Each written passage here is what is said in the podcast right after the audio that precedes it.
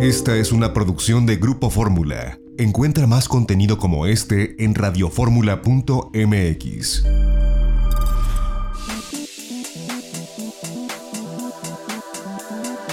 Grupo Fórmula presenta a Mari Carmen Cortés, Marco Antonio Mares y José Yuste. Las tres personalidades más destacadas de la economía, las finanzas y los negocios en Fórmula Financiera.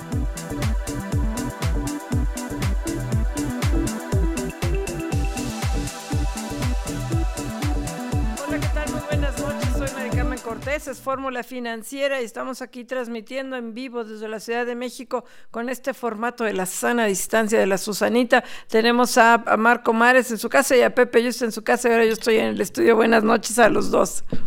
¿Qué tal, Mari Carmen? ¿Cómo estás? Muy buenas noches. Hola, buenas noches, Mari Carmen, Marco Mares, buenas noches. Ahora, ahora sí se Pepe les Yuste, oye. ¿cómo estás? Buenas noches. Ahora sí se les oye bonito, ayer sí estaba el sonido muy feo. Y bueno, la nota del día, vamos a en unos minutos más a enlazar a Graciela Márquez, la secretaria de Economía, bueno, una de las notas del día, pero creo que esa es positiva. Ya terminan las negociaciones para la firma del Tratado de Libre Comercio con la Unión Europea y ya tenemos precisamente a la secretaria de Economía en la noche. Graciela, ¿cómo estás? Muy buenas noches. Mari Carmen, muy buenas noches, Marco. Oye, buenas noches. Hola, Graciela, ¿cómo estás? Buenas noches. Cuéntanos, Graciela. Hola, yo- Graciela. Yo tenía, yo hubiera pensado que en plena contingencia, no solamente en México, sino en Europa, que son mucho más estrictos con su fase 3, que nadie sale a ningún lado, pues ustedes, eh, tú, la- la- tu equipo, continuaron con las negociaciones para la modernización de este tratado. Este, qué bueno, los felicito, porque yo pensé que, que se iba a ir hasta no sé cuándo, ya hoy se anuncia que acepta México la propuesta para este compras de gobierno. Cuéntanos qué fue lo que negociamos, por qué, qué bueno que aceptaron la propuesta. Te felicito, Graciela, porque este sí lo hiciste tú solita, sin manos de, de Relaciones Bueno, Exteriores, pero cuéntanos. Mira, eh, en realidad el, eh, el proceso donde nosotros lo tomamos al entrar a la, a la nueva administración eh, fue, eh, había un acuerdo en principio de abril de 2018. Eh, en general estaba prácticamente todo cerrado, pero había un tema de compras públicas. Y es un tema, eh, resultaba un tema difícil, toda vez que es la primera vez que México incluía en un tratado comercial compras públicas a nivel subnacional. Esto quiere decir que tenían que participar los gobiernos de los estados. Eh, y eso era complicado porque eh, pues la Unión Europea ya tenía unos tratados similares, pero nosotros era la primera vez que entrábamos en una negociación de esa naturaleza y hubo que hacer a lo largo de todo el 19 un trabajo de convencimiento de los eh, gobiernos de los estados. En algunos casos era mucho más difícil porque hay leyes estatales que tendrían que haberse modificado, en otros más, pues era que no veían la ventaja inmediata de participar, de abrir sus licitaciones a la participación de eh, postores de Europa. Y eh, pues la manera como fuimos convenciendo, eh, nosotros teníamos que llegar al 62.5% del PIB eh, nacional. Entonces teníamos que convencer uno a la mayor parte de los estados, pero además a los estados grandes que son los que aportan más al PIB. Eh, y fuimos haciendo este trabajo de convencimiento.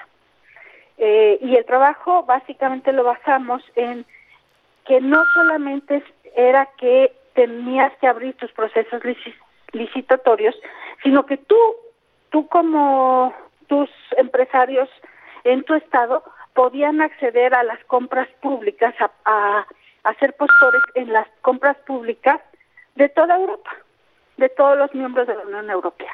Y además convencimos también a la Unión Europea que nos diera cursos de capacitación, que nos ayudara a explicar a cada uno de los estados procesos que van a iniciar ahora para cómo vas y concursas tú en una compra pública en, en Francia o en Alemania o en España. Y así fue que finalmente en diciembre cerramos la oferta mexicana, eh, eh, se fue a Bruselas, en Davos tuve la oportunidad de hablar con el comisario de Comercio de la Unión Europea, Phil Hogan, Eh, y ahí en enero, pues le expliqué que iba a ser mucho más difícil avanzar más en lo que cada estado individual había ofertado y que componía en su conjunto en la oferta mexicana. Él lo entendió, yo le expliqué que era la primera vez eh, y con eso nos fuimos y finalmente es que la Unión Europea nos comunica el día de hoy en una conversación que sostuve con Hogan esta mañana que aceptan la oferta mexicana. Era el último punto que faltaba para cerrar el, el, el ciclo de negociación y esas son las noticias, las buenas noticias que comunicamos el día de hoy. Marco. Se oye un poco cortado. Sí, tenemos problemas otra vez. A ver, Pepe, y ahorita te marcamos, Marcos. Así es. ¿Sí me escuchan a mí? ¿Sí me escuchas, Graciela? Sí, ah, sí. perfectamente. Ah, qué, qué, bueno, Graciela. Saludos a José Yuste. Oye, cuéntanos, de aquí en adelante, ¿cuándo entra en vigor este nuevo tratado con la Unión Europea? Eh, ¿Qué implica en cuanto a sectores? Porque obviamente no nos hemos podido diversificar. ¿Qué va a significar para nosotros este acuerdo? Mira, eh, pues la entrada en vigor es como estos, todos estos ciclos. Terminamos el ciclo de negociación, viene el ciclo que ya iniciamos, ha corrido en paralelo, el ciclo de la revisión legal. Entonces están los equipos jurídicos haciendo la revisión legal para después pasar a la fase de la traducción. Se tiene que traducir a más de una veintena de idiomas eh, por ser estos los de todos los países de la Unión Europea una vez que termina la traducción del texto final, se eh, pasa a la firma. Eh, una vez que se firma, pasa a la ratificación o aprobación de los cuerpos legislativos. En el caso de México es el Senado de la República.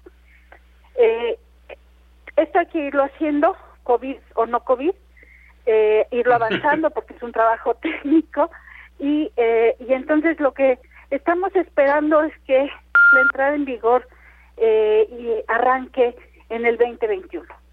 Ah, pues muy bien. Marco, creo que ya tiene sonido. ahora sí me escuchas. Y los... Ah, ah nada soy más Marco Antonio Mares, ¿cómo estás? saludo con mucho gusto. Muy bien, Marcos, buenas tardes. Pues una buena noticia, Graciela, sin duda alguna, eh, felicidades por la negociación, qué bueno que el equipo mexicano pudo eh, llevar adelante esta parte que tenían como preocupación y solventarla. Y yo te pediría que le recuerdes a la audiencia de Fórmula Financiera cuál es eh, el avance que ha tenido la relación comercial entre México y la Unión Europea a partir de que entró en vigor y a partir y cómo la encuentran ustedes ya eh, una vez que eh, se ha tenido que llevar a la renegociación. Pues yo te diría que es una historia de éxito eh, nuestro comercio realmente era un comercio bajo eh, allá por principios de los años 2000, con la vuelta del siglo, cuando entra en vigor este acuerdo que hoy modernizamos, hasta llegar a ser la Unión Europea el eh, tercer socio comercial de México y la segunda fuente de inversión para, eh, para nuestro país. Entonces es, es un comercio dinámico que aprovecha la plataforma exportadora mexicana y de ahí que tengamos mucha inversión del lado de la manufactura eh, compleja en el sector automotriz, aeroespacial en particular, y que para nosotros abre espacios muy importantes para el sector agrícola. Eh, un, un tratado de libre comercio con Europa pues garantiza acceso eh, a un sector que tradicionalmente está muy protegido y por eso la importancia de un acuerdo de esta naturaleza. Eh, los logros ahora, por ejemplo, vamos a tener eso importante en jugo de naranja, plátanos, miel, espárragos, carne de res. Y, por ejemplo, el tema de la miel, pues es un tema importante porque nos permite abrirle acceso a pymes, a pequeños productores de miel, a productores de miel orgánica, en alta demanda en Europa y pues eh, conquistar con ello nuevos mercados, alcanzar metas de diversificación. Oye, nos queda nada más medio minuto. El reto ahora va a ser también la apertura de estos mercados, cómo hacer las exportaciones, que ya Europa afortunadamente gradualmente está reabriendo su economía. Exacto. Eh, digamos, los retos van a ser eh, pues ahora de otra naturaleza en un mundo que sin duda eh, un post pandemia que va a cambiar, pero que creemos que es de nuevo mejor tenerlo, no. Es decir, nos da un, nos coloca en un lugar distinto tener el, el tratado ya negociado y abrir eh, perspectivas para inversión. Pues te agradecemos mucho, Graciela Márquez, secretaria de Economía. Buena noticia. Graciela, muchas felicidades. Felicidades, Graciela. gracias, Marco. Mari Carmen, un abrazo, aunque sea remoto. Gracias. Gracias a los tres. Ya te lo daremos, ya te lo daremos cuando podamos y qué bueno. Ahora sí iniciamos el programa con una buena, pero vamos un Una buena noticia. y regresamos.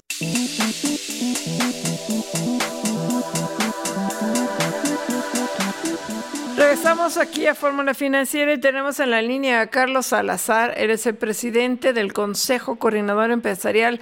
Carlos, muy buenas noches aquí con nuestro esquema de sana distancia. Te saludamos Pepe y Marco desde su casa, yo aquí en el estudio. Buenas noches. Buenas noches, Mari Carmen, qué gusto, qué gusto saludarlos a todos. ¿eh? Oye, cuéntanos, porque ustedes también son los reyes ahora sí de las videoconferencias y la larga distancia. Ya hoy fue el segundo día, mañana concluye esta conferencia nacional, un ejercicio muy interesante de 11 mesas de trabajo. A mí me, me gusta, hay cosas, no, no he podido seguirlas todas, evidentemente. El problema es, sin el apoyo del gobierno, ¿no estamos o no están ustedes hablando al vacío? Pues mira, Mari Carmen, este, yo te lo he platicado muchas veces eh, nosotros tenemos que hacer nuestro trabajo de una forma responsable. A mí me parece que eh, lo que tenemos que promover es un diálogo. Si, si no somos escuchados, pues olvídate, o sea, no, no lo estamos haciendo nada más por eso, estamos haciendo porque creemos que esto es bueno para México. Hoy, si sumas las personas que ayer estuvieron en nuestras redes y hoy eh, tenemos 85 mil personas ya este, metidas en, en este diálogo que pues a mí me parece que es algo muy importante y que refleja una convocatoria y una necesidad de las personas por encontrar cómo, cómo salimos de este problema. Entonces, yo estoy muy motivado de que vamos a encontrar un muy buen documento que pues ojalá ya haya este oído del, del, del, lado de la autoridad y no todas las alternativas eh, competen a la autoridad, ya explicamos el día de ayer que el tema este del, del, del Banco Interamericano de Desarrollo eh, en el acuerdo con el Consejo Mexicano pues no era de la autoridad. Hoy seguimos nosotros descubriendo algunas alternativas donde una sana coordinación entre nosotros como agentes económicos junto con los trabajadores, junto con la sociedad en general puede traer mucho mejores resultados.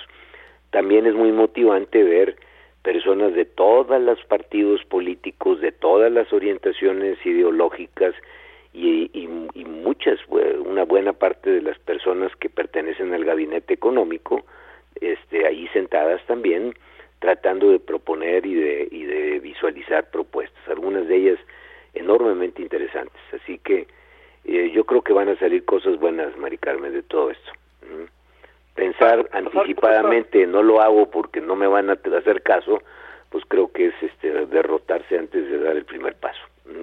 Es cierto, Carlos Salazar, ¿cómo estás? Te saluda Marco Antonio Mares, muy buenas noches. Yo le Marco, ¿cómo te va?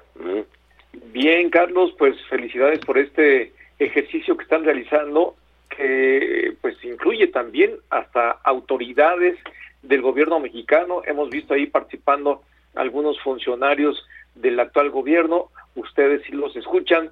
Yo te preguntaría, Carlos, eh, hasta ahora lo que hemos visto son dos resultados muy importantes, uno directamente relacionado con ustedes como hombres de negocios, lo de el Consejo Mexicano de Negocios y el BID, y el otro de parte del Banco de México, que en ambos casos representan inyecciones muy importantes de liquidez a la economía, pero eh, pues es una parte. ¿De qué tamaño tendrá que ser eh, pues el conjunto de recursos que se necesitan para el propósito que ustedes buscan, que es el de amortiguar la caída y procurar una reactivación más rápida y acelerada de la economía nacional. Mira, Marco, yo no quisiera adelantar las propuestas porque me parece que, que no sería este, adecuado ni sano el hecho de que yo adelante las propuestas que yo he acompañado todas las mesas, eh, creo tener más o menos que por dónde podemos nosotros caminar.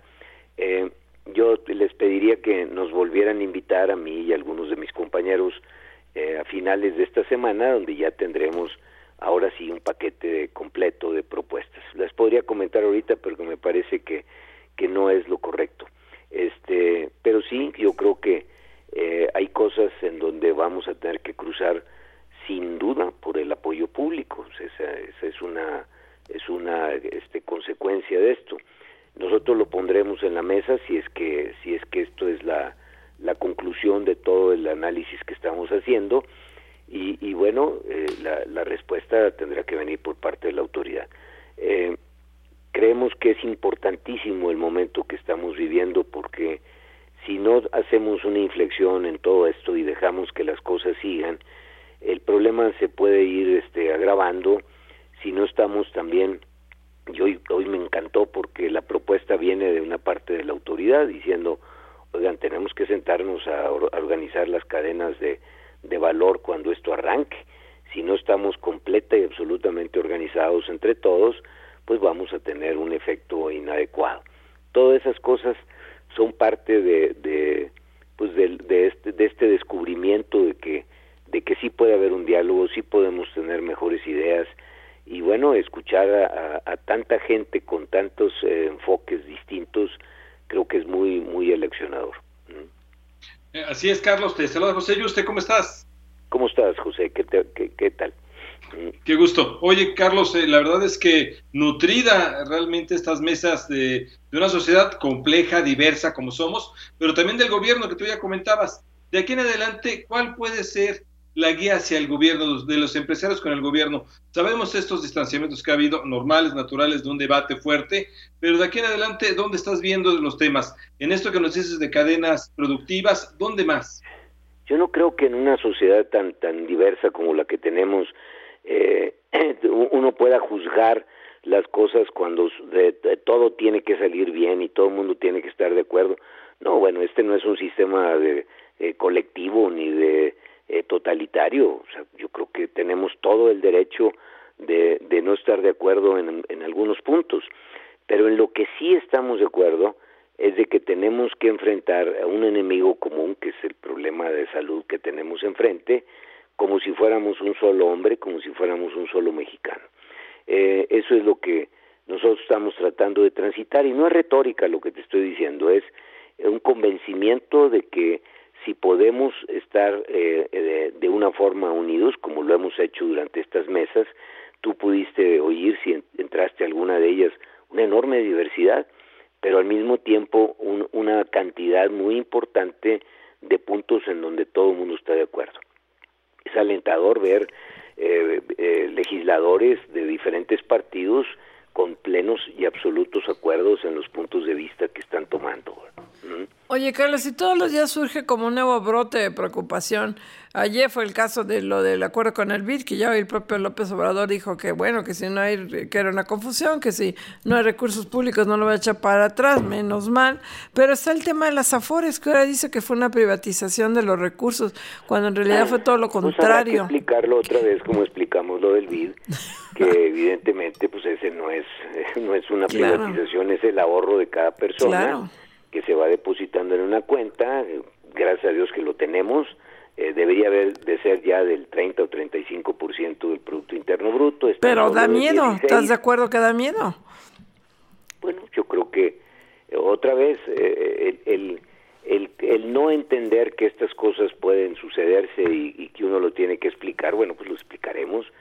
Si si pasa lo que pasó ahora con lo del BID, se explica y dice, oye, pues esto no requiere recursos públicos, punto, no lo requiere. Entonces ya no es un problema de la forma, sino es un problema del fondo. En el fondo no se quiere usar recursos públicos, bueno, eh, nosotros no somos el que toma esa decisión. Este, y, y, pues podrás decir lo que quieras, pero pues no tomamos esa decisión.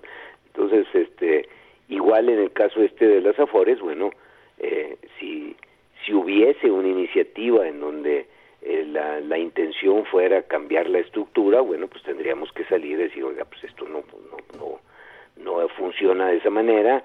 Eh, tú sabes que de una manera también responsable, nosotros tenemos todo un proyecto de cómo arreglar el problema de las pensiones y, y también nos ha costado muchísimo trabajo porque el, el, hemos decidido que nuestra propuesta vaya orientada a que la mayor parte de los recursos para eso sean puestos por el sector privado.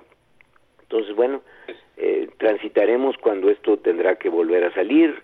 Creo que hablar de ese tema hoy es, es totalmente este, ocioso porque pues lo que queremos es recursos para sobre, sobrepasar este momento y no el momento ya de las pensiones de los trabajadores habrá que atacarlos y habrá que atacarlos en momento Que creo que es importante que nos digas, que le digas a la audiencia de Fórmula Financiera cuáles eh, cuáles son los pasos a seguir, cuándo terminan los trabajos que están realizando, eh, luego los tienen que compilar, los tienen que eh, sí, mira, mañana este, es el último día de las mesas. Mañana tenemos tres mesas, hasta el día de hoy llevamos ocho ya completas. Eh, mañana este, eh, tendremos estas, estas tres mesas que nos faltan y a partir de, de hoy en la noche ya parte del equipo está trabajando en compilar las conclusiones de lunes y martes. Eh, mañana en la tarde seguiremos trabajando, yo me uno al grupo a seguir trabajando en esto y esperamos el jueves en la mañana seguir en todo esto y bueno, en el mejor, no me quiero comprometer porque ustedes imaginarán que es un gran, gran trabajo este, pero nuestra intención es ver si para el fin de semana, el, el viernes de ser posible, nosotros tenemos terminado esto. Pues te hablaremos. Claro, Carlos, te hablaremos desde luego. Oye, Carlos, eh, déjame cambiarte un poco el tema. Para ver al presidente López Obrador, antes lo, lo vean muy seguido ustedes, tú en particular lo veas muy seguido, ¿tiene cita próximamente? No, ya lo he explicado muchas veces que no, no, no la tenemos, pero claro que se la vamos a pedir. Oye, Yo creo que es un trabajo importante este como para compartirlo con, pues, con todo el mundo, mm, evidentemente con el presidente. Carlos, otro tema preocupante es esta iniciativa de la ley presupuestal que podría darle a López Obrador pues un grande, un gran poderes casi casi plenipotenciarios encima Yo creo de que la ese Cámara es un tema de, los legisladores y ahí qué, los, ¿qué pones? los legisladores han sido muy este claros en decir que no les parece. Sí, Entonces, no, bueno, pues que los legisladores lo discutan. Ahora sí es importante alertar a la opinión pública y ustedes como empresarios y nosotros como medios que de aprobarse esta iniciativa pues sí le daría al presidente de la República un poder muy importante, muy grande para el manejo del presupuesto y con cero transparencia Pues bajo el las leyes pretexto. dicen con toda ¿no? claridad de que el, el, eh, el, el Poder Ejecutivo propone un presupuesto y el Poder Legislativo lo autoriza. Entonces, bueno, pues esa es la, el centro de toda eh, la forma en que se deben de asignar los recursos. Esa es la manera en que esto ha sido tradicional en nuestros equilibrios democráticos. Este, bueno, esperemos que así sean y seguirán siendo, pero es un tema de los legisladores, habrá que preguntarles a ellos y ellos son los que lo tienen que defender. Nosotros, otra vez, uh, se, se quiere pedirle al empresario que sea político, que sea empresario, que sea, este, pues bueno, de todo, que sea el promotor, el comunicador.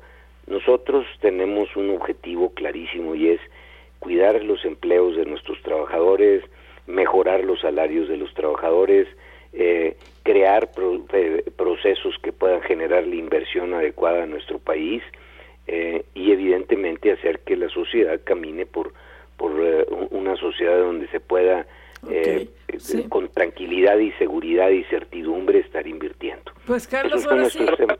la guillotina. Ya nos agarra la guillotina. Gracias, Ya ven. Carlos Salazar. Carlos. Bueno, los veo pronto. Gracias. Gracias. Adiós, Carlos, gracias. Del Consejo Empresarial, vamos a un corte, no se vaya.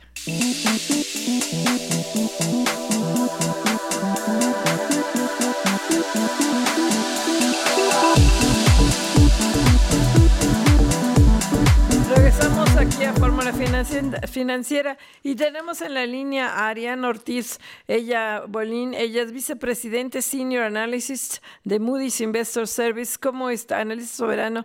Eh, de este, ¿Cómo estás, eh? Muy buenas noches. Buenas noches, bien, gracias. Oye, Arián, cuéntanos, hoy hay declaraciones muy interesantes de parte de ustedes sobre el riesgo que implicaría con una baja más en la calificación de México que todavía conserva la deuda soberana, el grado de inversión, pues por la falta de apoyos decisivos en materia fiscal para enfrentar la crisis del coronavirus. Cuéntanos. Bueno, lo que publicamos fue una revisión a nuestros estimados de crecimiento económico, no una nueva perspectiva o cambio de la calificación. Eso sigue siendo lo que tomamos el 17 de abril, que tomó la decisión de bajar la calificación a BWA1 y mantener la perspectiva negativa. Eso sigue en pie y ya estábamos pensando que íbamos a hacer algo como lo que anunciamos el día de Lo que anunciamos es que pensamos que México se va a contraer 7% en el 2020 y que va a tener una recuperación lenta y va a crecer 2.2% el próximo año. Eh, las razones de esta revisión a la baja bastante eh, significativa. Antes teníamos un crecimiento, una contracción de 3.7% y ahora la contracción es de 7%. Se debe principalmente a que la situación, no nada más en México, sino en el mundo, se ha significativamente eh, este eh, estas medidas de distanciamiento social eh, se están prolongando.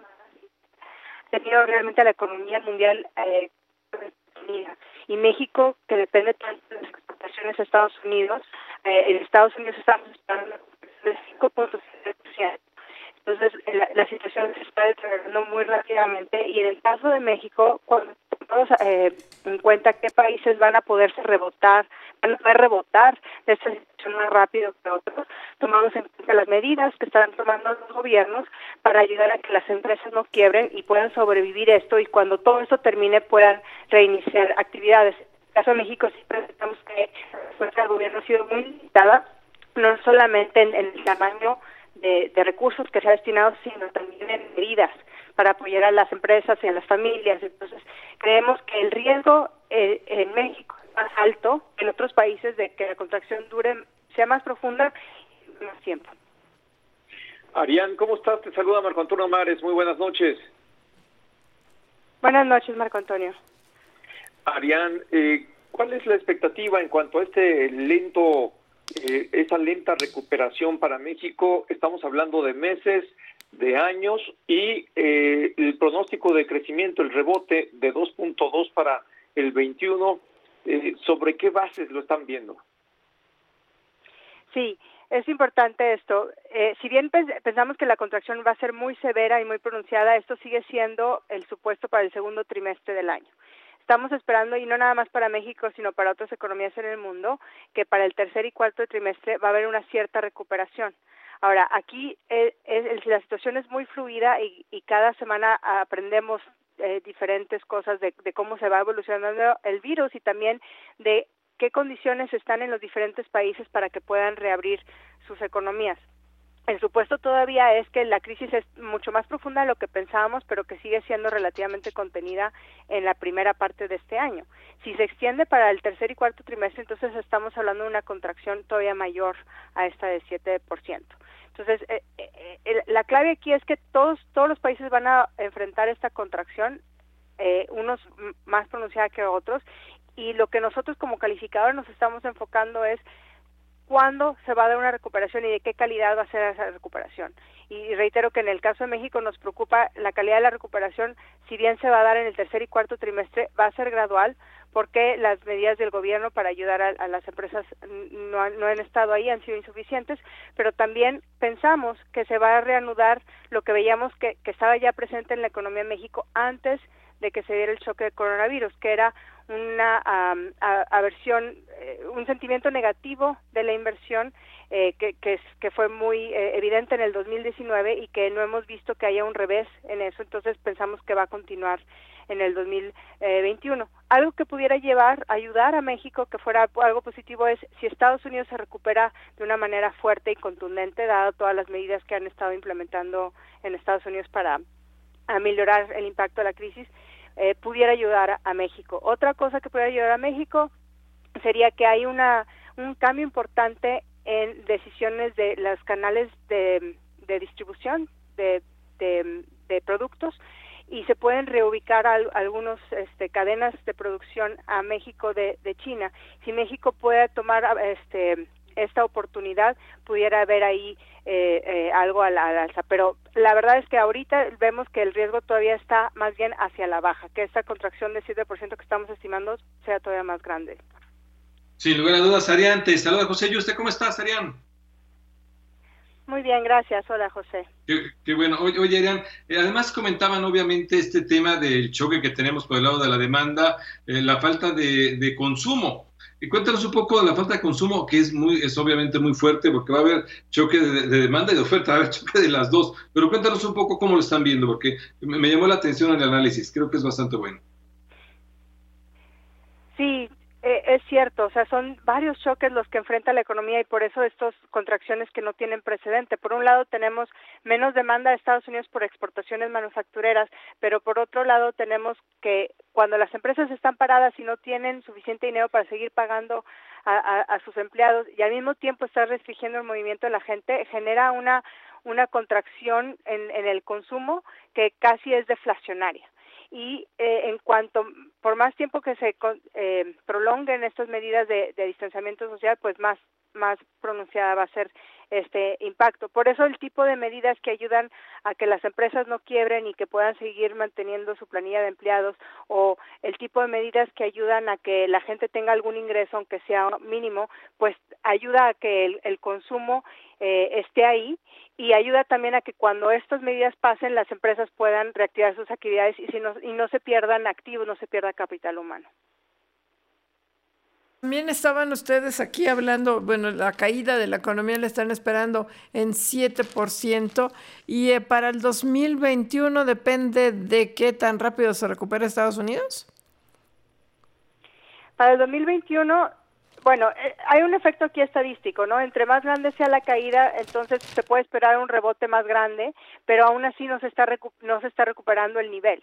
O sea, un rebote a 2% del PIB es, es bastante bajo considerando una contracción de 7%. Entonces, lo que estamos esperando para el 21 es eh, eh, de qué depende una recuperación del 21 de que para el tercer y cuarto trimestre hay una recuperación en la economía y esa recuperación en la economía depende de qué tan rápido se puedan reactivar la economía y, no estemos todos encerrados. Ese sería el primer factor. Y el segundo es si Estados Unidos ya está abriendo su economía y entonces está empezando a demandar y al mismo tiempo en México se toman decisiones de abrir las, eh, eh, las industrias que están ligadas a la economía de Estados Unidos. Arián, en cuanto a las políticas públicas que está tomando el gobierno, el rechazo a tener un programa de apoyo fiscal, ¿qué tanto va a afectar al eh, primero para la profundidad de la caída y en segundo para la recuperación económica. Pues como mencionaba, es uno de los factores que nos hace pensar que esta recuperación va a ser muy lenta y gradual y que además existe mayor riesgo que en otros países de que esta caída sea todavía más pronunciada. En otros países hemos visto que se han tomado medidas eh, eh, muy focalizadas y de, un tamaño más grande. O sea, en México el apoyo fiscal no llega a un punto del PIB y en otros países, por ejemplo, Chile es de, de 4.5% fiscal. El, el total de las medidas es es casi el doble, en, en Perú es de 8% del PIB, o sea, cuando nosotros hacemos un comparativo en América Latina, eh, México está al mismo nivel de Bahamas y casi todos los demás países en términos del PIB han tomado medidas más significativas. Entonces, eso es parte de la razón por la cual pensamos que, que en México la, la, caída va a ser más profunda. Desde luego, Arián. Oye, y sobre, y sobre los créditos de 25 mil pesos, estos que está dando el gobierno, eh, obviamente pueden ayudar, eh, ayudar en algo, pero, pero se ven insuficientes. El eh, digamos, es un esfuerzo importante y va en una dirección que puede apoyar. El, el, el gran interrogante es qué tan rápido se puedan implementar esos proyectos y se puedan dar y se puedan canalizar a la, gente que los necesita. Eh, y, es, y es también un tema de magnitud. Eh, repito, no, no llegan a, a, más de un punto del PIB. Entonces, un esfuerzo que pueda realmente mitigar la contracción económica tendría que ser más, más grande. Pues te queremos agradecer mucho, Arián Ortiz, vicepresidente Sino Análisis de, de, Riesgo Soberano de México por parte de Moody's. Muchísimas gracias de Moody's Investor Service. Muchas gracias. Adiós, Arián. Gracias. Gracias. gracias. Buenas noches. Gracias. Y rápidamente, antes de irnos a un corte, ¿es la mayor baja en expectativa de por parte de una calificadora hasta ahorita? 7%. Sí, es la mayor baja, desde luego eh, por agencias calificadoras eh, y está más o menos ya en el promedio. En el promedio de la encuesta de Citibanamex fue muy cercana al menos 7%. Todo indica que va a ser el peor año en la historia contemporánea de la economía mexicana. Sí, porque se me dice, oye, pero no sé si el, de que empeore, como nos decía la propia Arián, eh, pues falta ver en los próximos meses si aumenta o no el apoyo fiscal y si eh, se, se, prolonga o no eh, por un mes o dos meses más pues esta condición crítica. Vamos un corte, regresamos, no se vaya.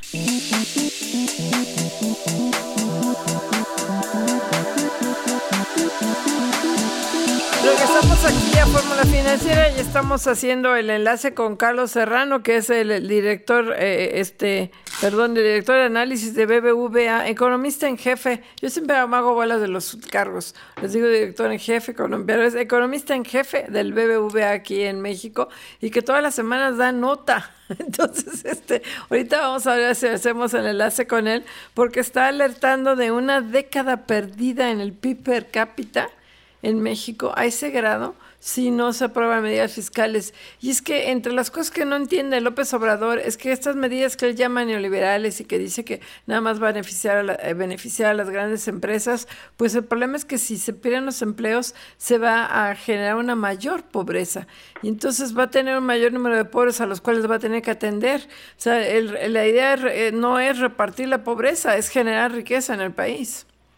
Pues es que parece que es justamente lo que tú estás sintetizando en esta última frase, Mari Carmen, que eh, pues apunta a que se va a incrementar la pobreza en la medida en que no haya o no exista un programa fiscal de apoyo al sector productivo. En esa medida, ya lo hemos escuchado de parte de todos los analistas, de todas pues las instituciones financieras, de las agencias calificadoras.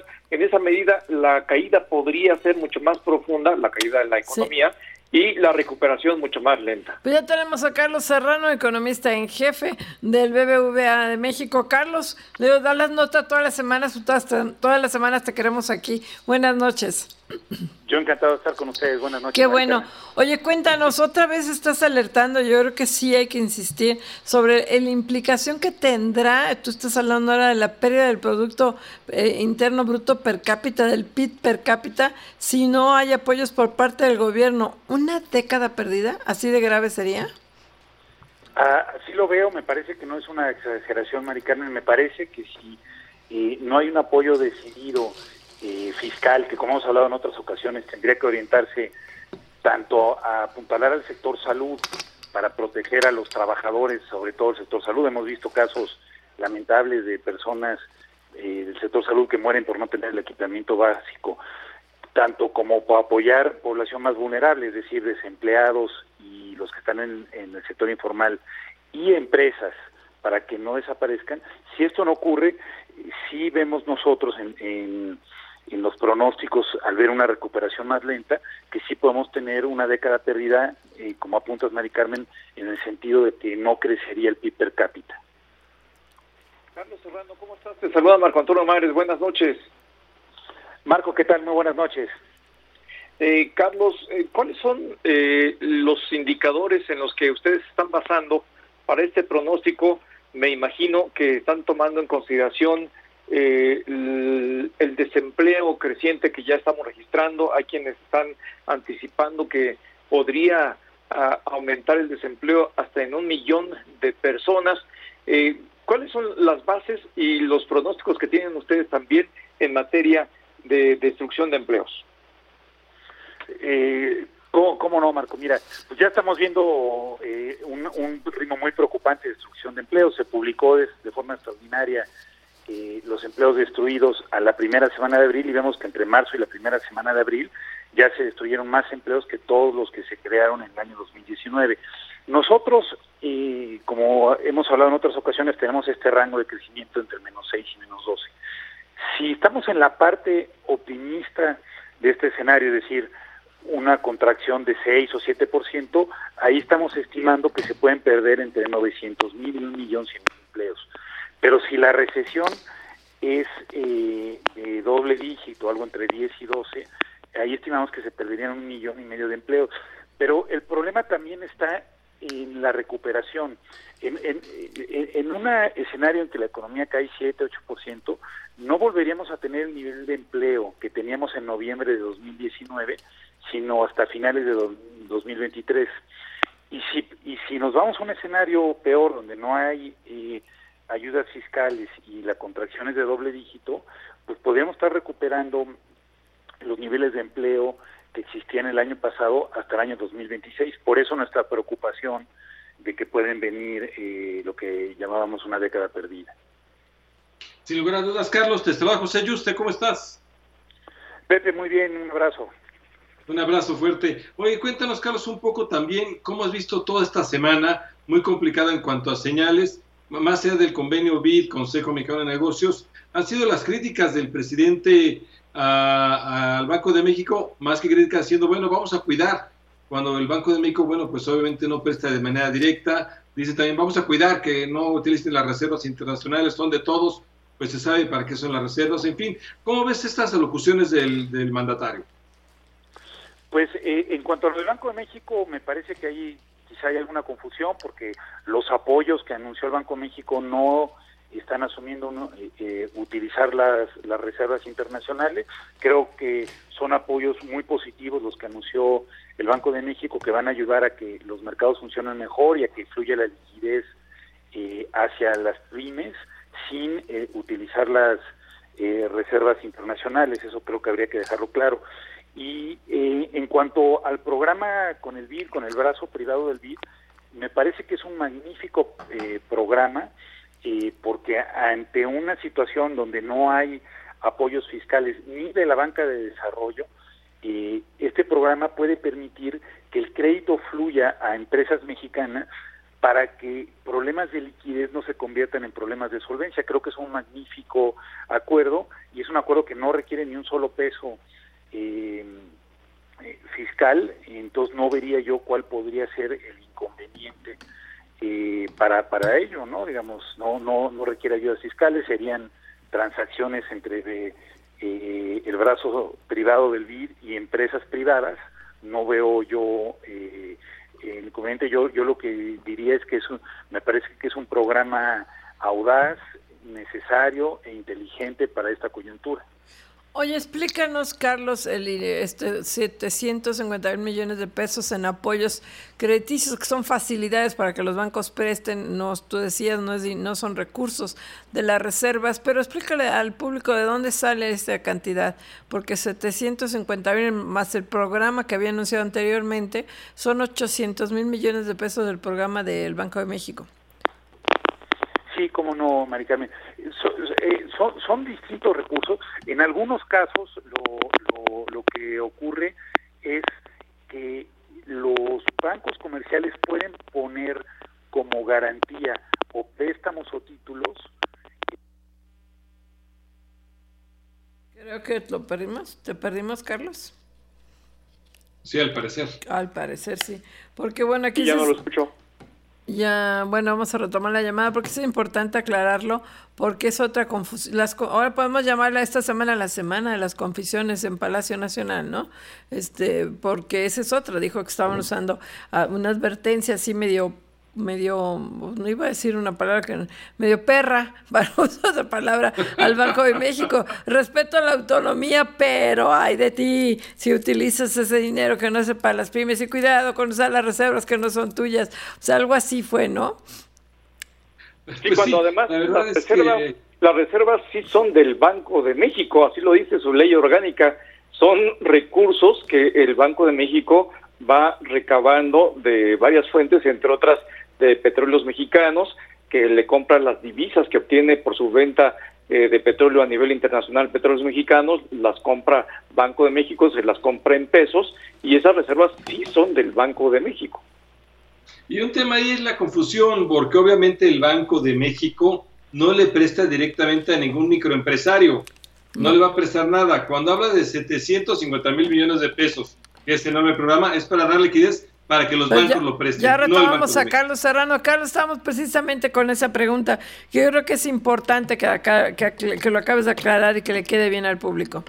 Sí, eh, cómo no, Maricarmen. Lo, lo, que comentaba es, eh, estos programas son programas donde el Banco de México toma como garantía, ya sea eh, cartera de los bancos o bonos de los bancos, y a cambio de eso les otorga liquidez. Entonces, en ese sentido, Banco de México, que tiene la eh, facultad de, emitir eh, moneda, la emite, pero es importante decir que a cambio de eso toma garantías de los bancos, es decir, no es un tema de un gasto adicional, sino es un tema de estar eh, proveyendo de liquidez al sistema bancario. Hoy el sistema bancario se enfrenta a algunos mercados que son ilíquidos, por ejemplo, el de bonos de gobierno de largo plazo, por ejemplo, el de bonos corporativos. Entonces, lo, lo que está haciendo eso realmente es otorgar liquidez. Los bancos ponen estos instrumentos y eh, a cambio de ello, el Banco de México les da liquidez.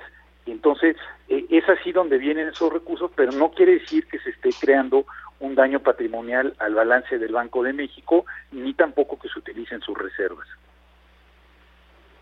Oye, eh, Carlos, eh, en cuanto a esta parte que tiene que ver con eh, la entrega de los recursos, que no son, no son recursos del Banco de México, son de los propios bancos. Es una modificación regulatoria a través de la cual los bancos pueden utilizar estos recursos que hasta ahora pues los tenía el Banco de México. Yo te preguntaría por esa parte, pero por la otra que es todavía más importante, ya van varias menciones que hace el presidente de la República hacia el Banco de México, entre otras, el que no utilice las reservas internacionales para enfrentar la depreciación del peso, pues como que ya son muchas, ¿no? Sí, parecería que hay, hay varias menciones. Me parece que el Banco de México ha actuado muy bien en esta coyuntura, eh, sobre todo con estos programas de liquidez, que como bien mencionas, lo, lo que está haciendo el Banco de México es eh, cambiando instrumentos eh, por, por mayor liquidez. Eh, otra cosa que están haciendo es intercambiar bonos de largo plazo que tienen los bancos y les regresa bonos de menor plazo que están siendo más líquidos. Entonces, eh, creo que es importante aclarar esto. Son medidas que están ayudando a los bancos a que recursos que tienen en sus balances, pero que hoy, por la situación que se vive, no pueden hacerse líquidos, les está ayudando a que sean líquidos para que a su vez los bancos puedan seguir otorgando eh, crédito. Esto no eh, significa uso de reservas, eh, no significa un daño patrimonial para el Banco de México, entonces en este sentido me parece que están tomando decisiones certeras y creo que lo que mejor conviene al país es pues, Carlos, seguir respetando la autonomía del banco. No, o sea, perfecto. Agarra la guillotina. Gracias, Carlos Serrano, economista y jefe, del BBVA México. Gracias. Gracias. Vamos a un corte.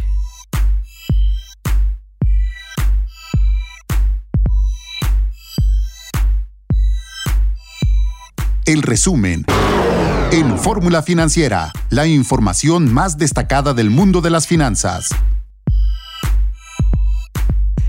¿Qué tal amigos? Muy buenas noches. Le damos la bienvenida al auditorio de Telefórmula que se incorpora a partir de este momento que nos, con nosotros, que nos ven a través de Sky, de Easy, de Total Play, de las cableras locales aquí en la República Mexicana, de Megacable y en Estados Unidos nos ven a través de Xfinity Latino, Latino View y Dish Latino. Muchísimas gracias. Soy Maricarmen Cortés y estamos aquí en esta segunda hora de Fórmula Financiera transmitiendo en vivo desde la Ciudad de México con la Susana Distancia. Están Pepe Y Marco Antonio Mares desde sus casas. Buenas noches.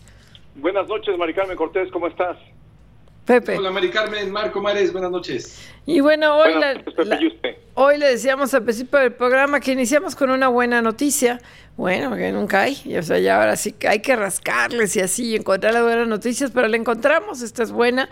La Secretaría de Economía solita, aquí se no intervino para nada Jesús Seade. Es más, Jesús Seade ni siquiera en su cuenta de Twitter publicó que ya concluyeron las negociaciones de renegociación del Tratado de Libre Comercio con la Unión Europea, que desde luego no tiene el mismo impacto que tiene el con el TEMEC, pero las negociaciones se habían iniciado desde 2016 y era importante terminarlas porque se moderniza, igual que el del Telecán se convierte en TEMEC y se moderniza, pero sin los candados horrorosos que nos impuso Donald Trump, aquí sí va a ser un, uh, tratado que nos va a ayudar. Eh, entrevistamos a Graciela Márquez, la secretaria de Economía, ella nos dice que se prevé que este tratado entre en vigor hasta 2021, porque ahorita se tiene que traducir a los, creo que son 20 idiomas o no sé cuántos idiomas de la Unión Europea que tiene que traducirse, este, y luego tiene que ser aprobado y ratificado por los senados del Senado del Congreso o el Parlamento de la Unión Europea y el Senado aquí en México,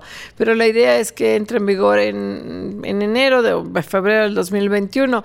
Vamos a poder exportar para entonces, esperemos que sí, gradualmente las economías de Europa, Francia, Italia empiezan a abrirse, lo cual es una muy buena noticia ante el coronavirus, o algunas van a empezar en la segunda semana de mayo, otras antes, pero empiezan ya a abrirse estas economías gradualmente. Nosotros todavía no, pero ellos sí van a, nosotros vamos a estar quizás hasta el primero de junio este, cerrados, pero ellos empiezan a abrirse, entonces sí se abriría la posibilidad de que los, sobre todo productores agrícolas mexicanos pudieran exportar a la Unión Europea otra vez. Marco. Así es, Mari Carmen, creo que es una buena noticia. El gobierno mexicano, hay que recordarlo, lo que hizo fue que en cuanto llegó, se puso a trabajar en una renegociación de un acuerdo en principio que se había logrado con la anterior administración y eh, la Unión Europea. Eh, ¿Por qué? Porque incluía el tema de las compras de gobierno y estas compras de gobierno tenían el subtema de las compras eh, públicas subnacionales. ¿Qué quiere decir esto? Las compras públicas de los estados de la República Mexicana. En consecuencia, México tenía que negociar internamente con los gobernadores de la República Mexicana para llevar adelante eh, las modificaciones correspondientes. Al final, el gobierno mexicano, la Secretaría de Economía, lo que hizo fue hacer una propuesta a la Unión Europea para llevar adelante un paquete eh, lo tomaron en la Unión Europea y finalmente hoy por la mañana la Unión Europea le comunicó al gobierno mexicano que aceptaban la oferta mexicana y esto pues evidentemente destrabó todo y ya eh, como tú decías Mari Carmen pues empieza el proceso de homologación, de eh, traducción, de revisión jurídica para que entre en vigor el próximo año es una historia de éxito este acuerdo comercial entre México y la Unión Europea y con esta modernización sin duda va a llevarlo a un, a un nuevo estadio. Pepe Yuste, buenas noches. Buenas noches, Marco Mares, Maricari Cortés, ¿qué tal? Buenas noches. Así es, esto, bueno, pues nos está indicando, en primer lugar nos decía Graciela Márquez, bueno, pues que la apertura permanece en el gobierno mexicano, en la economía mexicana, es importante, no solo es una apertura hacia Estados Unidos, sino que se está buscando diversificar. No hemos logrado la diversificación que quisiéramos con otras latitudes y esto lo puede lograr. Nos decía, por ejemplo, la secretaria de Economía, dónde se podría lograr.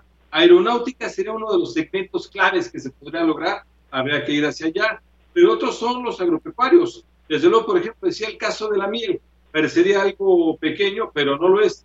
¿Por qué? Porque la miel puede ser orgánica, que hay muchísimo potencial en México, puede ser artesanal, puede ser de distintas regiones, y esto exportarlo hacia Europa. La verdad es que con esto se abre realmente unas posibilidades muy fuertes para la economía mexicana.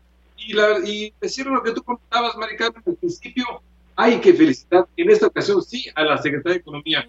Sin Jesús Seades, sin la Cancillería, sin esto, se hizo un muy buen acuerdo. La Secretaría de Economía está logrando un tratado de libre comercio con la Unión Europea de primer nivel, este, incluso trae capítulos anticorrupción, trae capítulos de desarrollo sustentable a favor del medio ambiente. En fin, es un, eh, acuerdo sumamente moderno, así que qué bueno que lo tenemos y esperemos que ahora sí lo aprovechemos. Bueno, ahorita sí no, no lo vamos a poder aprovechar gran cosa, pero bueno, ya una vez en diciembre, en enero que entre, a lo mejor sí, si la economía mexicana sigue todavía muy atribulada y ya se abrió toda la economía, pues a lo mejor sí empiezan los exportadores mexicanos a aprovecharlo más. Lo importante es que ahí está el mecanismo, finalmente creo que yo soy la buena noticia. Lo que no es bueno, y entrevistamos también a la analista soberana de Moody's, eh, de Soberana de México, Ariane Ortiz Bolín, baja la expectativa de crecimiento económico para México al 7% y alerta sobre el riesgo de que se, la recesión o el estancamiento se prolongue más que en otros países, incluso América Latina, porque somos el país de la región que menos estamos invirtiendo, creo que este, solo después de Haití y, de Bahamas, que menos estamos invirtiendo en el apoyo a las empresas, es más nada estamos invirtiendo. Entonces sí alerta sobre el impacto económico que tendrá la economía. Este, y que podría prolongarse y que podría, no en, el corto plazo, llegar a afectar la calificación de México si se prolonga este estancamiento. Así es, Mari Carmen, es una revisión a la baja del pronóstico de crecimiento para el cierre de este año 2020 a menos 7%, una eh, revisión a la baja bastante dramática y lo más dramático es la perspectiva que tiene la agencia calificadora eh, Moody's en el sentido de que pues la recuperación después de esta caída eh, será lenta y el crecimiento para el 2021 será de 2.2%. Eh, obviamente, pues es una caída profunda y una recuperación lenta y eh, pues estas cifras todavía todavía dependen de si la contracción económica eh, cierra o concluye eh, hacia el segundo trimestre o si se extiende hacia el tercer trimestre eh, que se está pensando que pudiera ocurrir y en consecuencia la caída al cierre del año podría ser mucho más pronunciada y como consecuencia pues obviamente la recuperación económica tardaría mucho más tiempo es lo que nos dice Arián Ortiz en donde ve con preocupación las políticas públicas que se vienen aplicando que son insuficientes ante la magnitud de la recesión que viene. Es la primera gran baja en el pronóstico que tenemos por parte de una agencia calificadora. La está bajando al 7%. Eso es lo que puede caer la economía mexicana según Moody's, 7%.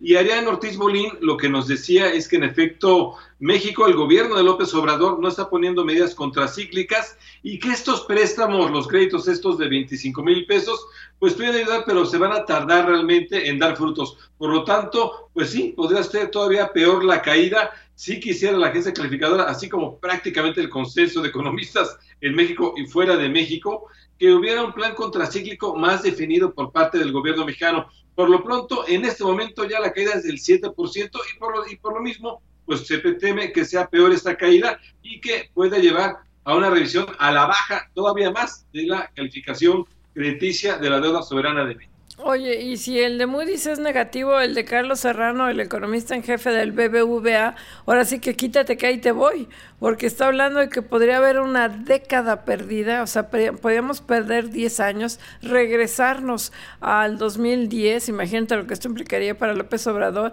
al Producto Interno Bruto per cápita. Esto es sumamente grave, sería 10 años perdidos de generación de riqueza y, y al revés, estaríamos generando pobreza, lo decíamos en la primera hora un análisis, como siempre, muy interesante los de Carlos Serrano, pero muy preocupante. ¿Y por qué? Por la falta de estímulos fiscales para las empresas. Sí, esa falta de estímulos lo que está eh, conduciendo es a una mayor destrucción de empleos de la que ya se ha estado registrando. Hay que recordar que entre marzo, la primera quincena de marzo y la primera semana de abril se destruyeron más empleos de los que se crearon en 2019 fueron alrededor de 340 mil, 350 mil empleos perdidos y en la medida en que decrezca la economía, ya sea el 6% de contracción o de menos 10 y menos 12%, será el número de empleos que se pierdan. Se calcula que podrían ser de entre 900 mil y un millón hasta un millón y medio de empleos al cierre de este año. Así es de que pues no se ve nada, nada positivo el panorama.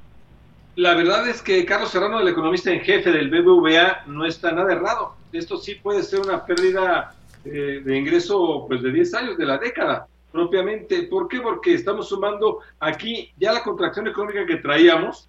Recordemos que el año pasado tuvimos una contracción económica cuando todo el mundo sí tenía crecimiento, más esta contracción y además sin medidas contracíclicas. Entonces no se entiende porque obviamente estamos tendiendo realmente a una fuerte desaceleración.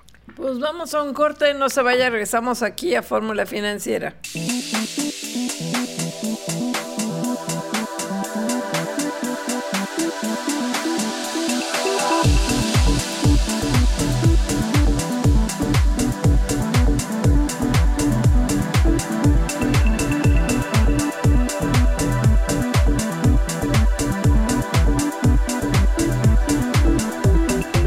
Regresamos aquí a Fórmula Financiera y tenemos en la línea a Ricardo Fuentes. Él es el director ejecutivo de Oxan México. Ricardo, ¿cómo estás? Muy buenas noches.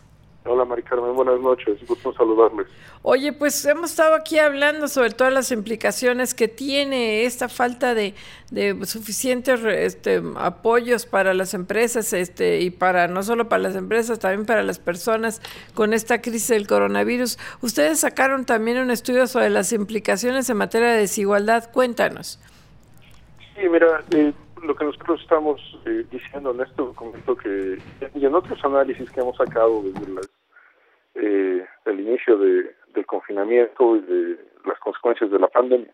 Es, eh, tenemos una crisis la crisis eh, sanitaria, la crisis económica y eh, lo que se empieza a vislumbrar con una crisis laboral y social. y, y es una crisis muy muy particular, digamos, porque tiene muchas cabezas, porque afecta tanto al sector formal como, como a las personas que viven al día. Y, y, lo que nosotros vemos eh, es que las respuestas eh, del gobierno federal son inadecuadas e insuficientes para, para proteger a los millones de personas eh, bien afectados su sustento diario eh, por, por el paro de la actividad económica y por las consecuencias de largo plazo tanto de los choques sanitarios como del paro de la actividad económica. Marco. Sí. ¿Me escuchas, Ricardo? Sí, te escucho. Ah, qué bueno, Ricardo. Eh, eh, es paradójico porque lo que venimos escuchando todos los días de parte del presidente de la República es que sus programas van dirigidos precisamente para evitar que sean afectados eh, la población de menores recursos, de menores ingresos económicos, pero por lo que nos comentas, pues son, nos dices que son eh, respuestas inadecuadas e insuficientes.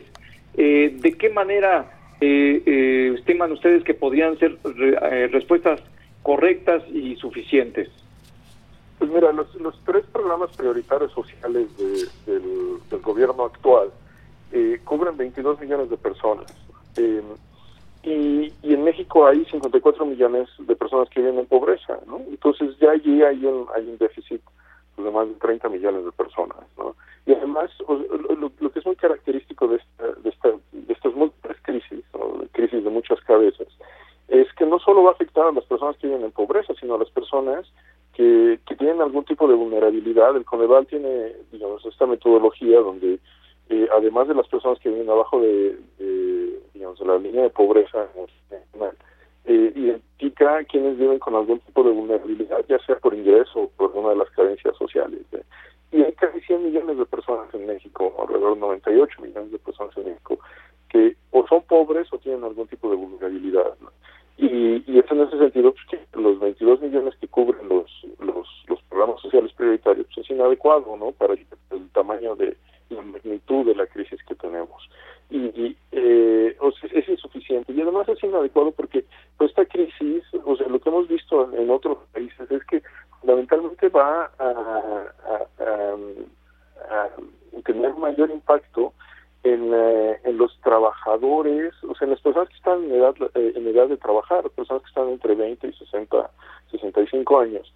Eh, en, zonas urbanas y, y justo este grupo poblacional eh, no es elegible para ninguno de los programas sociales eh, prioritarios. Y, es por eso que nosotros tenemos una serie de propuestas en, eh, en este documento que, que, hemos, que hemos hecho público para que incentivos a las empresas para que no despidan a sus trabajadores ahora y en el futuro, no como los créditos que se anunciaron, que, es condicional en lo que, se hizo en el pasado, eh, y eso no protege, no, no protege necesariamente el, el empleo actual y el futuro. Eh, pero también que haya que haya un paquete eh, de, de, transferencias directas, no condicionadas, a aquellas personas que no tienen seguridad social, que no están dentro del, del sector formal de la economía y que ven su sustento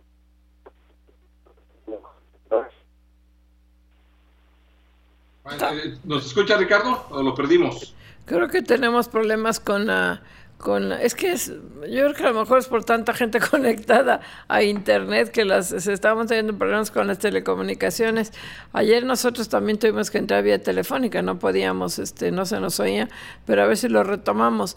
Pero sí es que hay un impacto muy importante si, si, se pierden empleos, si se incrementa, eh, este, si el pronóstico es entre un millón y millón y medio de empleos que se pierdan, pues es muy preocupante. Es muy preocupante, Mari Carmen. Ahí está, ya tenemos a Ricardo. Ricardo, te saluda José Yuste, ¿cómo estás? ¿Qué tal, José? ¿Cómo estás? Muy bien, muchas gracias, Ricardo. Oye, nos comentabas esto que es indispensable, dar transferencias a los posibles desempleados que van a ser, pues la verdad, miles de desempleados, pero de economía informal y de economía formal. Y son transferencias que deben ser, actuar ya en cuatro, en esos cuatro o cinco meses nosotros proponemos tres meses, que eh, digamos es, lo que probablemente dure el, confinamiento, aún no sabemos eso. Eh, pero sí, o sea, para, para, para, el sector formal lo que estamos proponiendo son subsidios a las empresas que, que, que subsidien el costo laboral y para, para, eh, para las personas que viven al día sí es una transferencia directa, no condicionada, que, que proteja el sustento de estas de estas personas que, que no tienen seguridad social, que no están dentro de los registros del IMSS, que no son, eh, no, tienen acceso a, ningún tipo de crédito de, pues, de los que ha mencionado el gobierno, el de Fonacot, el de Infonavit, eh, los que sean, ¿no? Eh, y yo creo que sí es fundamental. Otros países en Latinoamérica lo han hecho. Y, la verdad es que pues nosotros ya ya llevamos seis semanas desde, digamos, desde que inició el confinamiento eh, y, y, no, no vemos, digamos, un claridad sobre, digamos, este tipo de transferencias que, que protejan a, a las personas que, que ven amenazado su sustento por el paro de la actividad económica. No, al contrario, lo único que tenemos es, como tú decías, pues estos apoyos chiqui créditos de 25 mil pesos, tenemos en los programas para adultos mayores, para los, eh, los ninis, ninis que a lo mejor tampoco hay muchas empresas donde se pueden incorporar, y esto finalmente si se cumplía también, este, le decíamos, este, Ricardo, este pronóstico de que se pierdan un millón de empleos, se trata de un millón de personas que a lo mejor se incorporan a la pobreza, que se va a requerir más y más apoyos. Sí, de hecho, el Centro de Estudios Espinosa Iglesia hizo una estimación de, digamos, del, número de personas que podrían caer en pobreza y son más de 20 millones de, mexicanos y mexicanas que podrían caer en pobreza debido al, a la crisis. Y eso, ese, ese cálculo pues, se hizo cuando las proyecciones de las caídas del Producto Interno Bruto eh, para el 2020 no eran tan pesimistas y ahora estamos, o sea, hay, hay, hay proyecciones que indican una caída de dos dígitos, ¿no? Entonces, es, es, eh, es un desafío muy grande el que estamos viviendo, no solo, no solo sanitario, eh, es un desafío económico y, y, muy pronto se convertirá en un desafío social si no si no lo atacamos de frente, eh, pues como sociedad entera, ¿no? Y, para eso necesitamos proteger el sustento de las personas, ya sea a través del empleo formal, ya sea a través de transferencias condicionadas cuando el empleo no es formal, y también buscar eh, en el futuro, pues un nuevo contrato social que, que nos permita, eh, pues tanto financiar el sistema de salud, como, como estar mejor preparados para este tipo de, de, eventos, ¿no? Y allí tenemos que hablar tanto de, de una mejor fiscalización del gasto público como de una digamos una nueva reforma sendaria ¿no? una, una, manera de recaudar ingresos que sean utilizados para, para el bienestar de todos y no, eh, como lo estamos viendo, proyectos prioritarios de infraestructura que tienen poco valor social. Así es, Ricardo, y creo que los pronósticos coinciden en ese sentido Hace un momento platicábamos con Carlos Serrano, economista en jefe de BBVA México, y nos decía que pues todo apunta a que vamos a tener una década perdida en el PIB per cápita y eh, pues obviamente en el mismo análisis está esta falta de eh, un programa de apoyo fiscal al sector productivo.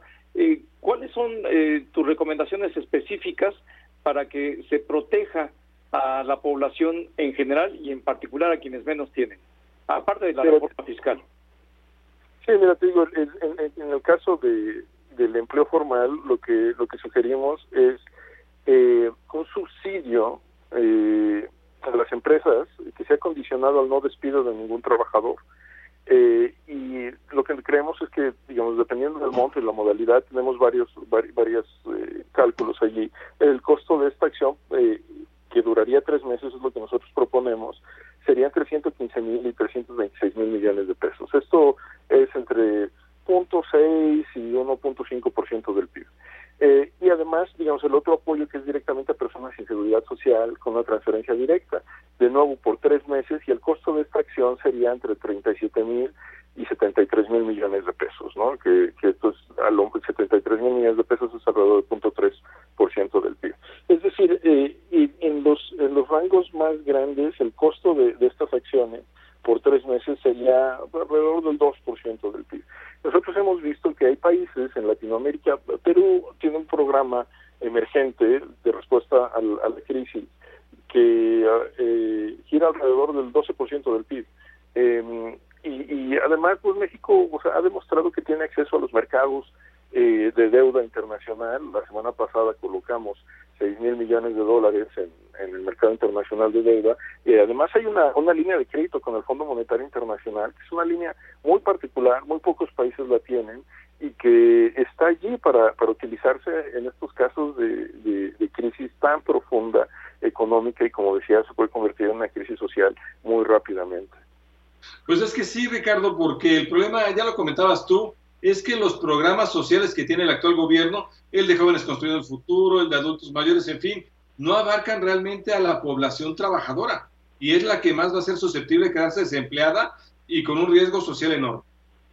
Así es, y ese es, uno de los de los desafíos eh, que, estamos viendo y que hemos identificado. Es, las personas que están en edad de, trabajar, eh, sobre todo en zonas urbanas, donde, que se ven afectadas por el paro de la actividad económica, ya sea de manera, digamos, que tienen empleos formales o, que se dedican a, digamos, a actividades de las cuales viven eh, al día, ¿no? Y estamos pensando pues, en las personas, eh, la señora que vende jugos, el bolero, ¿no? Eh, eh los, los talleres mecánicos eh, y demás que, digamos, no sabemos, sabemos muy poco del censo del bienestar, no sabemos si están registrados, no sabemos nada de esa, de esa herramienta y, es por eso que nosotros creemos que es mucho más sencillo una transferencia directa, no condicionada eh, por los tres meses siguientes para, para proteger el sustento de estas personas. Hay un punto que para mí es muy importante, ¿no? Si no se actúa ahora, de hecho ya, ya vamos tarde, eh, lo que puede desencadenarse es lo que lo que llamamos espirales de pobreza, trampas de pobreza. Sí. Pues Ricardo, nos agarra la guillotina, Ricardo Fuentes, director general de Oxfam. Muchísimas gracias por la entrevista. Gracias a ustedes. Gracias. Adiós, Ricardo, gracias. Vamos un corte y no se vaya.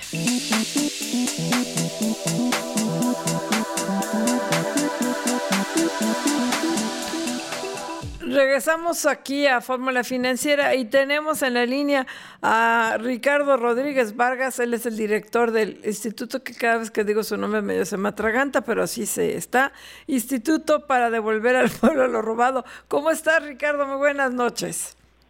Hola, Carmen, buenas noches. O le puedes decir Instituto Chicho al Roto, a lo mejor es más sí, yo, es casi lo mismo. Gracias. Oye, este eh, Ricardo, director del Instituto Chucho el Roto, cuéntanos, la próxima va a haber una segunda subasta que desde luego no puede ser presencial. En mayo, cuéntanos. Sí, mira, Mari Carmen, el próximo domingo 3 de mayo a las 11 de la mañana en Los Pinos vamos a llevar nuestra segunda subasta con sentido social, siguiendo de forma muy estricta la reglamentación del protocolo por la contingencia en materia de salud. Vamos, solamente van a estar 15 participantes y 10 pues, personas del INDEP. eh, que van a hacer la puja telefónica. Ah, obviamente el grueso de los participantes esperemos que sea vía telefónica para que pues se mantengan en sus casas.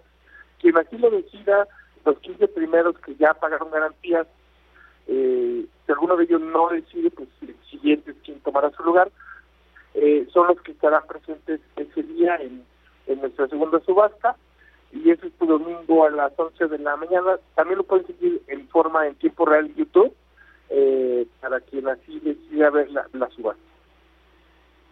Ricardo, ¿cómo estás? Te saluda Marco Antonio Mares, muy buenas noches. Buenas noches, Marco Antonio, tus órdenes. Eh, Ricardo, cuéntale a la audiencia de Fórmula Financiera eh, qué contendrá esta subasta, qué es lo que se, por lo que se va a pujar eh, y si nos puedes dar algunos ejemplos de eh, pues los objetos o, lo que se va a colocar como más valioso y que pudiera causar más atracción entre el público. Mira, sí, muchas gracias que, que preguntas eh, esta, eh, los bienes que se van a subastar. Mira, eh, básicamente de nuevo joyas, vehículos a un precio muy atractivo, los vehículos puedes conseguir dos o tres veces por encima del valor que están ahorita como precio inicial. Traemos aviones, cinco aviones, eh, también a un precio muy atractivo. Eh, joyas, eh, bueno, pues viene el Día de la Madre, que es el día más sagrado para la mayoría del pueblo en México. Y bueno, eh, ya ese día pues puedes regalar al- alguna joya a precios cinco mil, seis mil, siete mil pesos, no son caras, pero eh, hay dos bienes que en particular se destacan dentro de este conjunto de bienes. Eh, son un departamento en Cojimalpa que tiene vista a un campo de golf, está valorado en Para el Día del Padre, ¿Perdón? para el Día del Padre. Pues, es- pues, estaría bien, o sea, el compadre, güey, pero pues apenas. De lo que sea. y tenemos otra casa en el centro del Pedregal, eh, eh, en el centro del Pedregal, una casa que está valorada en 53 millones de pesos, eh, está en el centro de, de Jardines de Pedregal, con acceso a los mejores centros comerciales, a instalaciones educativas, en fin, eh, 3.500 metros cuadrados, 2.500 de construcción, y cuesta 53 millones de pesos. Eso serían los dos bienes más atractivos, el departamento Coajimalpa con vista al campo de golf y esta propiedad en, en Jardines del Pedregal. Así es, Ricardo, te saluda José Yuste, ¿cómo estás? Perdón, no alcancé a escuchar bien la pregunta. no, no, te saludaba solamente Ricardo. Oye, Ricardo, eh, cuéntanos qué es lo que más has vendido el Instituto Chucho el Roto en esta administración. ¿Qué han sido autos? ¿Han sido casas? ¿Han sido joyas? ¿Qué es lo que más ha vendido la administración del Observador? Mira, lo que mejor hemos vendido a través de la historia del INDEP son vehículos. Los vehículos se venden como pan caliente a un sobreprecio mayor que el resto de los bienes. Eh, las joyas de mediano y bajo valor se venden muy bien, las de alto se nos dificulta. Las bienes inmuebles, que son las casas, vendemos usualmente un tercio de las casas en cada subasta. Entonces, lo que nos ha ido súper bien son los vehículos. Esos se venden bastante decente. Las casas se venden todas, pero van saliendo subasta tras subasta. Si no es a la primera, es a la segunda, y la tercera. Al final terminan vendiéndose todas, pero no a la primera subasta. Si es que hay aviones, evidentemente no, no te han dado a ti a la venta el avión presidencial, que ya por cierto la rifa yo creo que ya valió gorro con todo esto del coronavirus. Pero los aviones has vendido, ¿cómo se han vendido? Cuento, porque sí se han vendido aviones, ¿no? Sí, fíjate que hemos vendido dos tipos de aviones, desde los aviones ordinarios, eh, eh, por así decirlo, pero también aviones chatarra. Los aviones chatarra se venden muy bien, quizá lo cumplan escuelas de aviación o, o para piezas, para partes, y estos aviones se han vendido muy bien, pero también hemos vendido ah, un número razonable, yo diría, bueno, de aviones. eh, en esta ocasión tenemos cinco, pero sí hemos venido vendiendo una buena cantidad ya. Oye, Ricardo, te voy a hacer una pregunta que necesito que reflexiones muy bien antes de contestarla. A ver, échala. ¿Cuál es el monto total de lo que ha vendido el de lo que ha vendido el Instituto eh, Chucho el Roto? Y eh, pues dicen que es para devolvérselo a- al pueblo. ¿Cuánto han recibido y cuántas personas han recibido esto eh, como pueblo eh, de, estos recursos? Mira, eh, hemos vendido aproximadamente subastas con sentido social en la actual administración, en el año y medio de la actual aproximadamente, más o menos 400 millones de pesos en las subastas con sentido social. Pero también recuerden que tenemos otras subastas que son en, electrónica o en línea. Eh, de forma conjunta, estaremos hablando de cerca de más de un millón de pesos, un millón, eh, un poquito más, un millón cien mil en el conjunto de ambas, de, todas las subastas que ofrecemos. Eh, se han apoyado pues a deportistas, a también marginadas, más o menos el impacto de estas subastas con sentido social en el número de habitantes, yo diría que iría alrededor de los 150 mil habitantes de zonas marginadas hacia donde ha llegado nuestro apoyo. Oye, Ricardo, ¿qué tanto trabajo les ha costado poner en orden lo que les llega? Vaya, porque te les llega una joya, pero hay que volverla a evaluar, hay que volverla a darle eh, legitimidad. Por ejemplo, lo mismo a las casas, eh, y con los otros ni se diga. ¿Qué tanto trabajo les cuesta hacer ese, pues mira, eh, sí hemos hecho un trabajo muy intenso y vamos, eh, sí hemos tratado de, vender el mayor número de, artículos para que lleguen a las comunidades más alejadas, más marginadas de este país. Eh, desde, pues, acuérdate, la primera subasta en Oaxaca, eh, posteriormente deportistas, y bueno, sí hemos tenido que tener mayor impacto eh, las casas, eh, sobre todo, no se acuerden, la de el ciudadano mexicano Chile Gigón, eh, que la compró el empresario Carlos Bremer, que fue para becas deportivas, para eh, la preparación de nuestros atletas, de, profesores, de, en fin, pues vamos, el mayor de los esfuerzos se ha hecho en ese sentido. Nuestro lema es comprar un bien para hacer el bien, y bueno, en esta ocasión pues eh, de nueva cuenta ese es el esfuerzo que estamos haciendo este domingo. En torno a la casa del chino que se vendió en la época en que todavía todo era miel sobre hojuelas entre el sector privado y la 4T, ya el chino eh, ya no ya no ha eh, presentado ninguna cuestión legal, ya está totalmente entregada, ya no hay ningún problema. Esa es una excelente pregunta, María Carmen. Mira, el chino, el ciudadano mexicano Chino Yuan impugnó impugnó la esposa, eh, impugnó parientes, amigos y benechores y los abogados, hicieron muchos intentos, eh, obviamente pues intentos que no estaban bien fundamentados de, manera legal, ah, todos fueron rechazados por la autoridad, eh, ya se agotaron todas las instancias de apelación, no, al final nos dio la razón al INDEP y ya la casa fue entregada al empresario Bremer, ya él dispone de la misma, no hubo ya mayor problema, ya esta casa está con con el dueño que la, la compró en esa subasta. Oye, Ricardo, ¿alguna otra casa, algún otro bien inmueble que sea muy ostentoso, carísimo, que no se haya podido vender? Mira, hubo un departamento que batallamos mucho. Fue un departamento en Morelos, que por todo el contexto en el que se dio, incluso pues, tenía ahí ciertas huellas de lo que había pasado ahí y sí fue muy difícil venderlo. Ah, al final sí se vendió, se vendió al pues, un remate a la mitad de lo que era el precio original, porque era un bien muy complicado de vender, pero sí se vendió ya un departamento en el estado de Morelos que sí nos costó mucho trabajo, pero al final sí se vendió. ¿En cuánto lo vendieron? Eh, en alrededor de 2 millones 300 mil pesos aproximadamente, a la mitad de su valor. Lo hubiéramos pues comprado. mucho. estaba, estaba, estaba en buen precio. Muchas gracias, Ricardo. Al contrario, muchas gracias a ustedes. La verdad es que pues es un honor poder estar con ustedes, aunque yo sé que el nombre del Instituto para devolver al pueblo robado pues, causa ahí cierta situación, pero, Chucho roto se queda. Chucho roto. Exactamente. Y así, miren, así es más fácil que pronunciación. Pero, oye, será más fácil, pero es igual de chabacano. un gusto y un placer el espacio que siempre nos brinda. Muchas gracias por esta oportunidad. Y gracias. Pues, hacemos un llamado a, a, que, mira, es una buena oportunidad para inversionistas, para gente estar nuestras subastas. Muchas gracias. Gracias a ustedes. Vamos rápidamente a un corte. Adiós, gracias.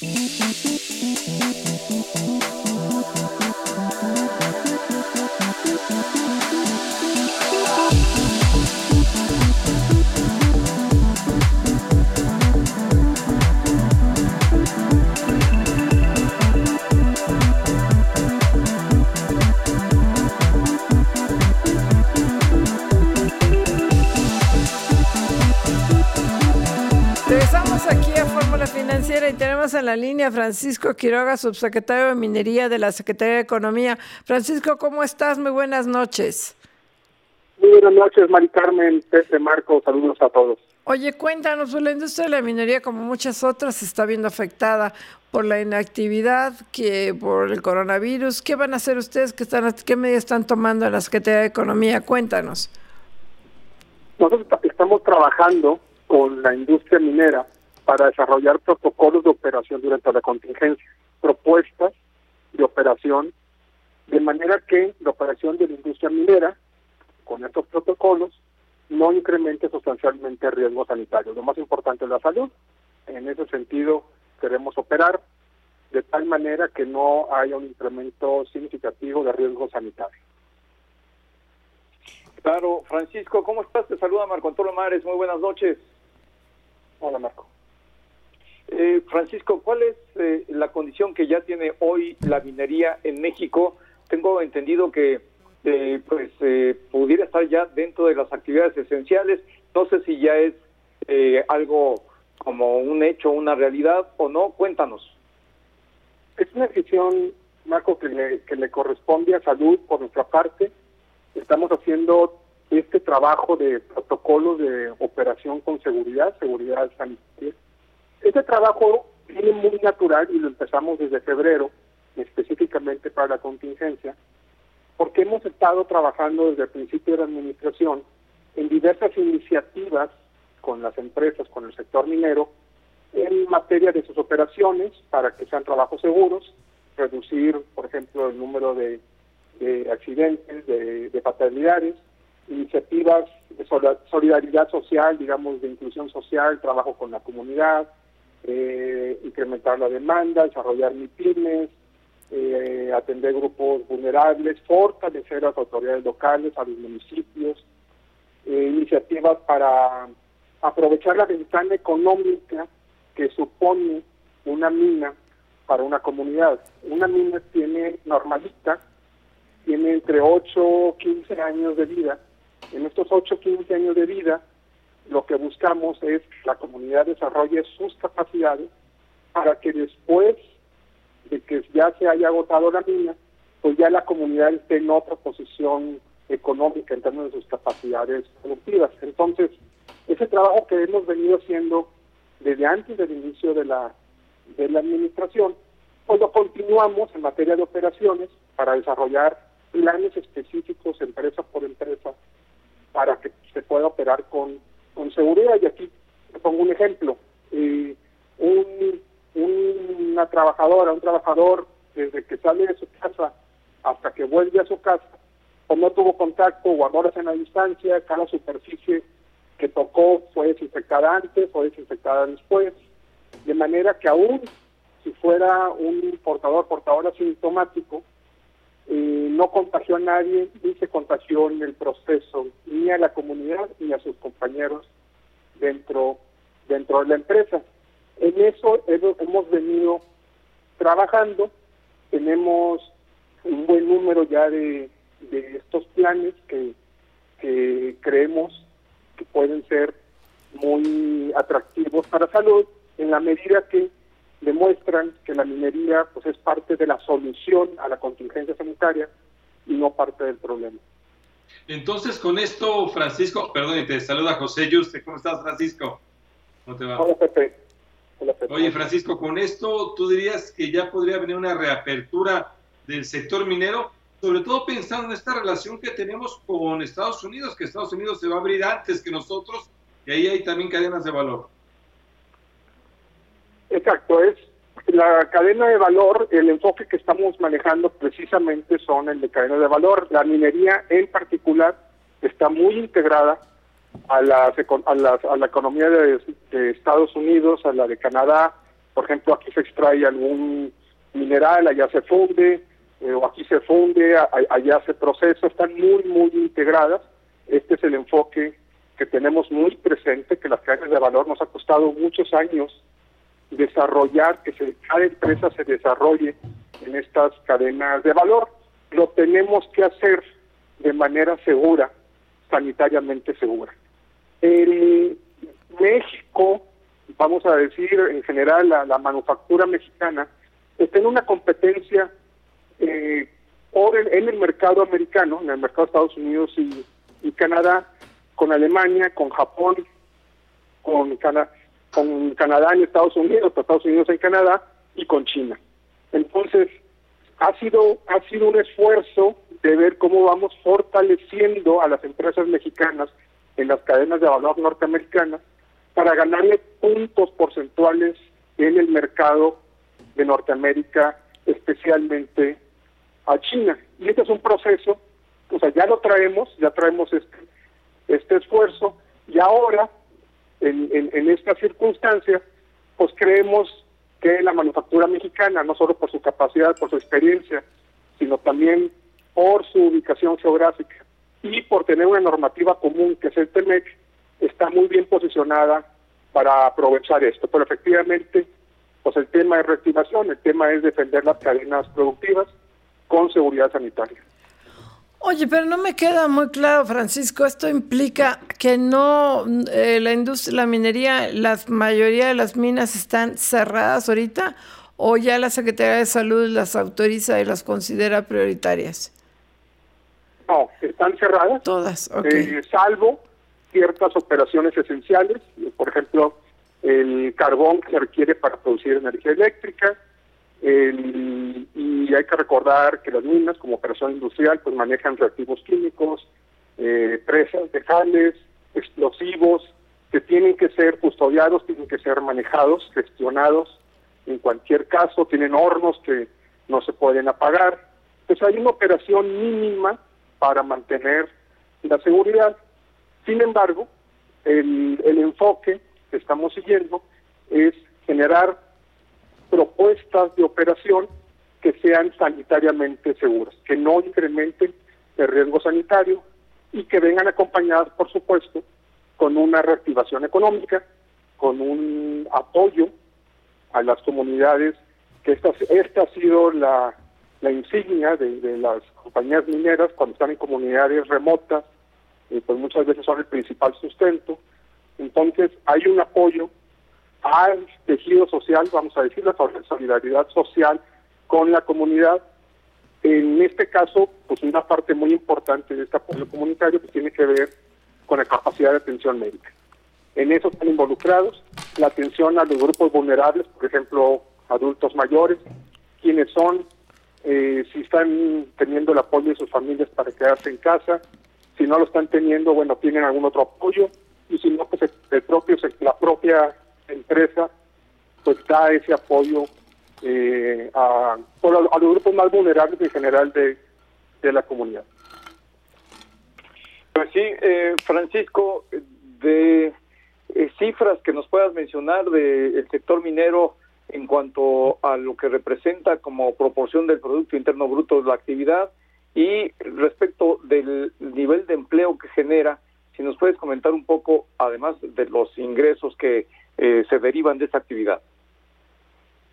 En, en su definición vamos a ir ampliada, es casi el 4% del, del PIB nacional, 670 mil empleos directos, eh, pero creo que esto no hace justicia, eh, uno, al, a que estas empresas que generan esta participación puntual, pues son las locomotoras de algunas cadenas de valor mucho más amplias. La, la eh, la minerometalurgia es realmente una misma, o sea, por cada peso que se produce de extracción, que es lo que todos pensamos normalmente como minas, hay dos pesos que se producen por, vamos a decir, metalurgia, procesamiento, refinación, fundición, etcétera. Entonces, es una es un sector que en el plano nacional es mucho más importante. Les voy a poner el caso de la siderurgia. La siderurgia, uno puede comprar el, el hierro en el mercado internacional y te puede costar 85 dólares. Sacarlo del, de la tierra, minarlo, pues te cuesta 45 dólares, ¿no? Entonces, tienes 40 dólares ahí por tonelada, vamos a decir, con las mermas, etcétera, eh, se, hace menos, pero es una gran eh, fuente de ventaja competitiva. Eso me pasó a mí cuando trabajé en una siderurgia y cuando estaba viendo los costos y las contribuciones a la, a la rentabilidad de los diferentes procesos, decía, oye, pues básicamente la gran rentabilidad viene del sector primario, de las actividades primarias y, y mucho menos de las de, de los procesamientos subsecuentes. Entonces, Así es. Eh, eh uno podría pensar la minería no es siderurgia, pues sí, pero la minería es la que le da toda la ventaja competitiva a la, a la siderurgia. Hoy, muy rápidamente, en un minuto, Francisco, eh, hablando de acero, precisamente, eh, ya viste las disposiciones del Tratado de Libre Comercio. Vamos a tener que tener una regla de origen mayor, producir más acero en la región. ¿Puede la industria mexicana? En un minuto, por favor. Híjole, discúlpame, ¿me puede repetir? Aunque en medio, sí, lo digo en medio. sí, en acero, ¿puede la industria mexicana cumplir con el nuevo Tratado de Libre Comercio? Bueno, ese es el reto. E-, ese es el reto. Tenemos, tenemos tiempo. Eh, yo creo que la gran decisión aquí es sí, cómo eh, país nos Perdón, Francisco, se nos acaba el programa, nos agarra la guillotina, este, estaba la campana. Este, Francisco Quiroga, subsecretario de Minería de la Secretaría de Economía, muchísimas gracias. Pepe Marco, ya nos vamos, se nos comió el tiempo. Gracias, Maricarmen, Francisco, gracias. gracias, buenas noches. La, producción de Dena Cepeda con la asistencia de Cindy Sánchez, José Juan Rodríguez, muchas gracias. Nos vemos mañana, cuídense todos, buenas noches. Mañana, gracias. Esta fue una producción de Grupo Fórmula. Encuentra más contenido como este en radioformula.mx.